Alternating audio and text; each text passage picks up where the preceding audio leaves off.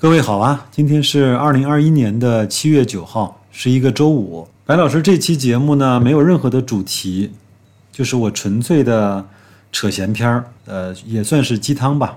因为今天有一个听友啊，给我发来一个微信，他说：“白老师，你在这样的情况下面，在这样的股价下面，难道就真的没有一点点的恐惧和动摇吗？”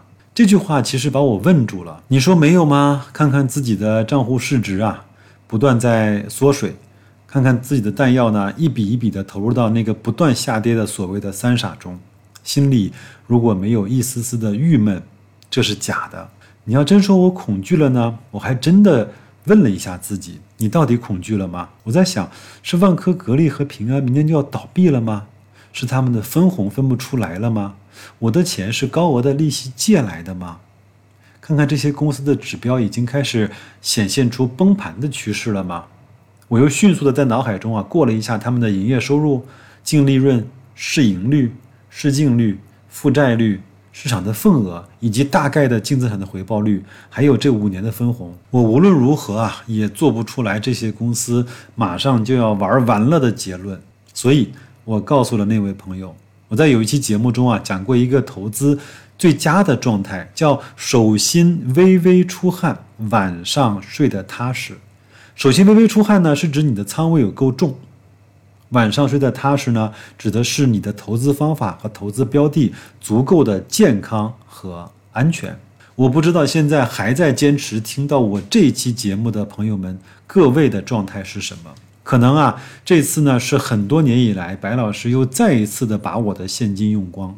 我自认为我的仓位管理还是比较保守的，但是这次也出乎了我的意料。我能买到六十块的平安，能买到二十三块的万科，能买到四十九块的格力。我相信很多人会说，珍惜这些价格的格力、万科和平安吧，因为很快他们就不止这个价格了，就会更低了。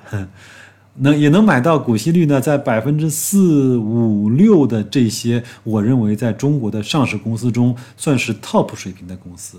这呢也是一种人生的极致巅峰体验。我以前呢记得有一个说法，叫一个人什么叫见过世面呢？有一个标准呢，他写的很有意思，就是吃过常人没吃过的苦，也能够享过一般人享不了的福。我想，如果在投资中，到底什么叫吃过见过？我想也可以用浮亏过别人承受不了的金额，也赚过别人无法想象的比例。人的经历啊，真的是很有意思。你还记得你第一次坐过山车吗？你还记得你第一次喝多吗？你还记得你第一次看恐怖片吗？你还记得你第一次去现场看音乐会或者是球赛吗？第一次面对人生中重大的抉择，或者是那场考试；第一次参加人数众多的当众演讲；第一次和自己心爱的对方告白，这些都是特别珍贵的经历。我们往往认为自己已经准备好了，或者是为这个第一次已经准备了很多。但是我相信各位的感受和我一定一样，每一个第一次到来的时候，我们都是一脸的茫然和满脑子的空白。在这个时候呢，我们有几种选择。第一个就是打退堂鼓，退缩了，老子不玩了，把球还给我。第二个呢，就是硬着头皮扛下来。第三个呢，就是迅速的调整好自己的心理状态，有计划的把它给做完。每种抉择决定了这种第一次的经历留给你的宝贵经验和那个珍贵的体验的作用和程度是不一样的。我记得我前面陪儿子呢看《士兵突击》。那个成才啊，到最后没有被选入特种兵的编制，他的各项指标都很优秀，只不过在属于他的那个第一次实战演习的时候，他选择了放弃。他的领导告诉他说：“成才，你很优秀，你也为这一天做了很多的准备。但是每个人的第一次都是最真实的，你只有经历过了这个之后，你如果再想给他那个临场的感觉、实战的感觉，几乎已经不可能了。所以。”我啰嗦了这么多，我想说的是，有可能我的听友听了我这么长时间的节目，很多人是第一次面对你认为还不错的公司如此惨烈的不断的下跌，可能有很多人是头一次面对身边这些阿猫阿狗随便买的什么题材股、赛道股都能够赚得盆满钵满，你却在价值投资这条路上走得荆棘满路。在这个时候产生一点质疑是很应该的，甚至有一点愤怒，我觉得也是正常的。今天有一个网友呢问我，白老师，价值投资实在是太难了。我说，有更简单的办法吗？如果有，我也愿意选那个容易的、更赚钱的。但是凭我这么多年的投资的体验下来，好像没有找到一个好公司，承受一点浮亏或者是别人的非议，但是能够赚到日后那个确定性的收益，反倒对白老师我个人来说是那个最简单的方法。我再说两句扎心的话哈，我不知道。为什么有很多人对投资这个事情，或者说对炒股这个事情如此的上心？我不知道我的听友里面有多少人的投资的本金啊，或者是资金量吧，是超过一百万的，超过两百万的，超过五百万的，超过一千万的。我知道的是有的，但是我相信这个比例一定不会高，因为这是个大数据的逻辑，对吧？但是呢，我看到了很多听友啊，把非常多的精力或者是他的焦虑啊，都给了投资这件事情。我实话实说啊，如果你的投资本金不够多的话，有可能你花在这个上面更多的时间是一种非常不划算的方法。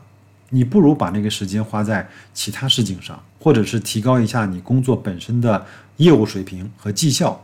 有可能你在这种事情的投入的产出比。要比投资都会高一点。我记得以前我看过一本书啊，是一名德国的投资家，他的书名呢叫《大投机家》，但是呢，呃，他其实是德国一个非常著名的投资家，他的名字叫安德烈科斯托拉尼。他在书里有一句玩笑话，他说：“一个人的投资啊，最好的方式就是你刚刚把你的所有仓位都建满，这个时候你被抓进监狱了，十年之后才能出来。”往往这个时候，你的投资、你的收益会变得让你喜出望外的。在一两年前呢，我做过一期节目，是讲芒格和巴菲特的一句话。他说：“你千万不要低估你什么都不做的能量。如果你的现金还有的话，做好计划，给出一个你认为不可能的买入计划。比如说，敢不敢把格力的计划做到买到三十五块去？”把平安买到四十五块去，把万科买到十五块到二十块去，那分配好你的资金，不然你每一次的冲动和恐惧乱买瞎买，有可能你真的会认为你每一笔买入都是错误的，这种感觉着实不好。如果你已经没有现金了，锁住你的账户，等分红的时候把你的分红拿出来花掉，或者是分红再投。从每天看盘变成一天看一次，一周看两次，一周看一次，两周看一次，把你的时间安排好，把你的时间分配到能够让你产出更大效用的事情上。其实对白老师来说，我真的是有太多的事情值得我去投入时间。首先是我的工作，一个人想做好自己的工作，其实是对自己能力最好的塑造和体现。你别跟我讲，白老师，你在工作上很不如意，所以你想借投资这件事情来改变你的际遇。那我可以用我的亲身经验告诉你，不可能，有点扎心，但是这就是现实。第二，你的健康，你去走走路呗，锻炼锻炼身体呗，能不能去学一门运动，或者是精通一门运动？还有就是看看书。如果你实在看不下去，你至少能不能把你抖音的收藏和关注？都放在提高你自己的知识、文化修养、历史、经济、投资这些相关的类目上面，把那些搞笑的、美女的、好玩的、奇葩的事情和类目往后放一放，也可以出去看一看，选择你以前根本没有去过的那些地方，待上一个周末。给自己定上个三五件事情，在那个陌生城市要去干的事情，能不能逼迫你啊？在那个城市呢，和三五个陌生人去聊一聊，看看他们的生活是一种什么样的状态。从这些小事情上，把自己从你的舒适圈逼出来。最后就是陪陪你的家人，你的工作、投资让自己变得更好。一大部分的原因是希望你的家人变得更好。你现在就能做的就是对他们更高效的、更高质量的陪伴。你的伴侣未必是那个最完美的，你的孩子未必是那个让你最骄傲的，甚至你的父母都不是让你最值得炫耀的那一对。你有一个当富二代的机会，但是你的爸爸没有把握好这个机会，对吗？但是所有的这些都不妨碍你在这个家庭中贡献出来你的那一部分更积极的因素和能量。如果各位听到这儿，你就知道我这个节目是一个完完全全、彻彻底底、滚滚烫烫的鸡汤。如果你愿意多听几遍，如果你有同感，在留言区告诉我。如果你愿意把你平时看到的一些好文章、一些好的数据、好的观点，甚至是好的公众号分享给我的话，你也可以加我的个人微信。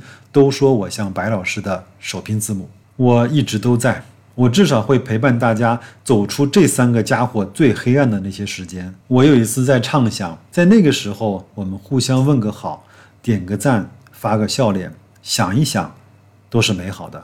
那就这样吧，祝各位周末愉快。投资顺利，再见。